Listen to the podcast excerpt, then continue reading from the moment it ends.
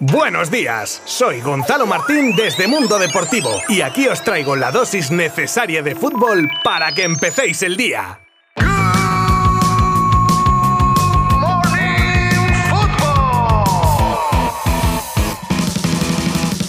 Muy buenas a todos. Hoy me sincero con vosotros y no sé por dónde empezar con todo el contenido que tengo por aquí encima de la mesa. Os aseguro que vais a tener de todo, cosas que seguro esperáis y otras tantas que os van a dejar boquiabiertos, os lo aseguro. Tendremos actualidad de la selección española y escucharemos a Luis Enrique y a Pedri. También noticias de nombres propios como Ansu Fati, Marco Asensio, Memphis Dybala, hasta de Roman Abramovich, no os digo más. Bueno, sí, que hay temitas de carácter internacional que también abordaremos sobre Mbappé, el Inter, el PSG. Vale, vale, no me entretengo más. Quedaos conmigo los próximos minutos porque empieza lo bueno ya mismo. Comenzamos con la roja y la rueda de prensa previa al partido de hoy en Riazor frente a Islandia, que seamos sinceros sobre el partido, siendo amistoso y tal, pues no hay mucha cosa destacable, mucho tópico. Ahora bien, a Luis Enrique no solo le preguntaron por el partido de hoy, también se sacó el tema de su continuidad y en su tono habitual, de cuando no le gusta una pregunta, ciertamente repetida, eso sí, hasta la saciedad, respondía así. En Qatar estaré con España y en Qatar y, y lo que pueda venir, ya veremos. Pero en Qatar seguro, vamos, he dado mi palabra ¿Hay alguna duda más? ¿La tengo que repetir más veces? Primero porque me hace tanta ilusión que es imposible que haya ningún otro cargo que me apetezca más que representar a mi país en el Mundial de Qatar. Y con este grupo de jugadores y con la federación. Un Luis Enrique que también tenía un pequeño espacio para hablar maravillas del siguiente en dar la cara ante los medios. Pedri, que a su edad, aparte de lidiar en el campo con los rivales, ya sabe muy bien cómo lidiar preguntas y con clásicos como la importancia del equipo, se quita presión cuando le ponían el cartel de líder de la Roja. Esto decía el canal al respecto. Creo que que tengo que quitarme peso encima, creo que no me veo como, como líder de, nada, creo que, que, el grupo pues depende de, que estemos todos unidos y, todos rememos en la misma dirección y, y creo que, que, eso es más importante que, que alguien e, ejerza de líder. Bueno, es verdad que, todo ha pasado muy rápido, que, hace dos años pues, pues jugaba en Las Palmas y, ahora pues juego la selección y en el Barça, pero a veces llego a mi casa y, reflexiono de lo, lo, que ha pasado en los días y, bueno, es una auténtica locura, pero, pero estoy muy contento y, con muchas ganas de, de seguir afrontando porque es lo que, lo que quería de pequeñito y, bueno, hoy estoy disfrutando de ello.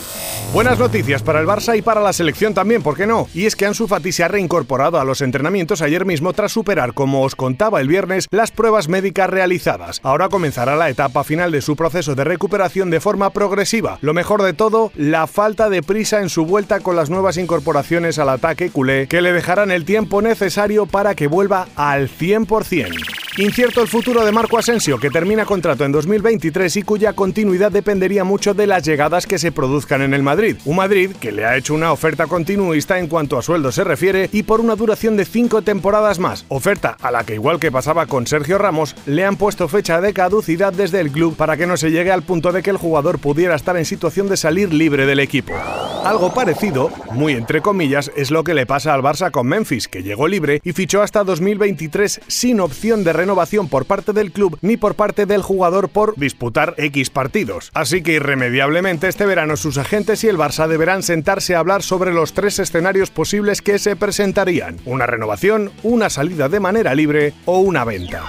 La abogada de Mbappé sale en defensa de su cliente tras las críticas de la semana pasada al delantero por negarse a participar en un acto publicitario con su selección y explica que cuando un jugador es seleccionado firma un documento que rige sus derechos y obligaciones con el equipo. La queja llega porque este documento dura hasta cinco años después de que se acabe su carrera profesional, algo que a Kilian y abogada les parece poco realista y excesivamente largo. Por eso exponen su idea de colaborar, eso sí, con la Federación Francesa, pero a su manera, ya que al llevar la camiseta el nombre del jugador, este debería recibir alguna compensación y ya cada cual hacer lo que crea con esa compensación. Dybala se une a los nombres que serán protagonistas en el mercado de fichajes veraniego ya que como sabemos no renovará con la Juve y el argentino tendría como preferencia al Atlético de Madrid a la hora de elegir destino la próxima temporada. Eso sumado a que Simeone busca pólvora arriba hacen que la operación pudiera ser factible si las condiciones para ambos son ventajosas. Además la Juve tampoco vería mal desprenderse de su jugador para salir en busca de alguna joya del mercado. Y hablando del ataque de los colchoneros, una de las líneas que más intención se tiene en reforzar de cara al año que viene, y se planifica con Griezmann en la punta de lanza, ya que el jugador está cedido por 1 más 1, y aunque ha superado en esta temporada el porcentaje de partidos para poder tenerlo ya en propiedad, previo pago claro, esa opción no es obligatoria hasta su segundo año, con lo que los rojiblancos esperarán al final de la temporada que viene para abonar los 40 millones firmados en el acuerdo de cesión. Viajamos ahora a Bélgica, donde Sergio Gómez, un ex extremo formado en las categorías inferiores de Español y Fútbol Club Barcelona y posteriormente fichado por el Dortmund, donde llegó a debutar en Champions, ahora juega en el Anderlecht, dirigido por Vincent Company, donde tras ser reconvertido a lateral, por eso lo de ex extremo, lleva 14 asistencias y 6 goles, lo que le ha puesto en el escaparate y teniendo numerosos equipos interesados. Sobre todo se habla del Inter, donde le señalan como sustituto de Iván Perisic, nada más y nada menos. El PSG ha echado los ojos a Christopher Nkunku para su regreso a París, jugador canterano del equipo parisino que emigraba a Alemania, a Leipzig concretamente por 13 millones, y ahora tras su tercera temporada allí y con unos números increíbles de 26 goles y 15 asistencias en 39 partidos, no solo ha llamado a las puertas de la selección francesa, sino que el PSG estaría pensando en abonar los 75 millonazos que cuesta actualmente para recuperar al centrocampista que quieren para llevar al PSG por la senda de la victoria.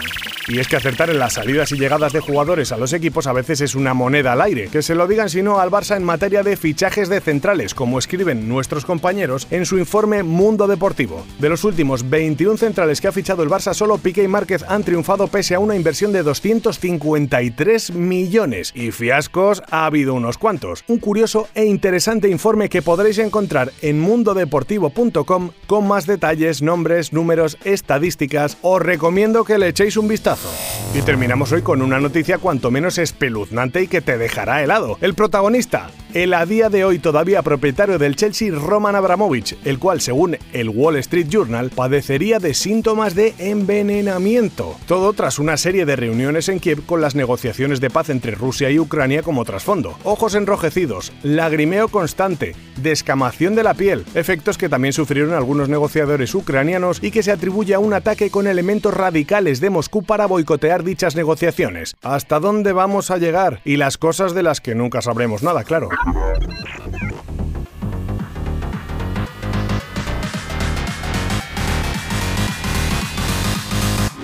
Y el Good Morning Football de hoy, martes 29 de marzo, llega a su fin. Antes os cuento la agenda de partidos que podréis disfrutar hoy como el Senegal-Egipto clasificatorio para el Mundial a las 7 de la tarde, el amistoso de España ante Islandia desde Riazor a las 9 menos cuarto y los que se disputan a la misma hora que el de La Roja, pero pertenecientes a la repesca mundialista y que enfrentan a Polonia y Suecia y a Portugal y Macedonia. Todos los detalles los podréis seguir minuto a minuto desde nuestra web y redes sociales. Mil gracias un día más por acompañarnos acompañarme en las ondas. Mañana repetimos con muchas más noticias nuevas, ¿eh? Abrazo virtual. Adiós.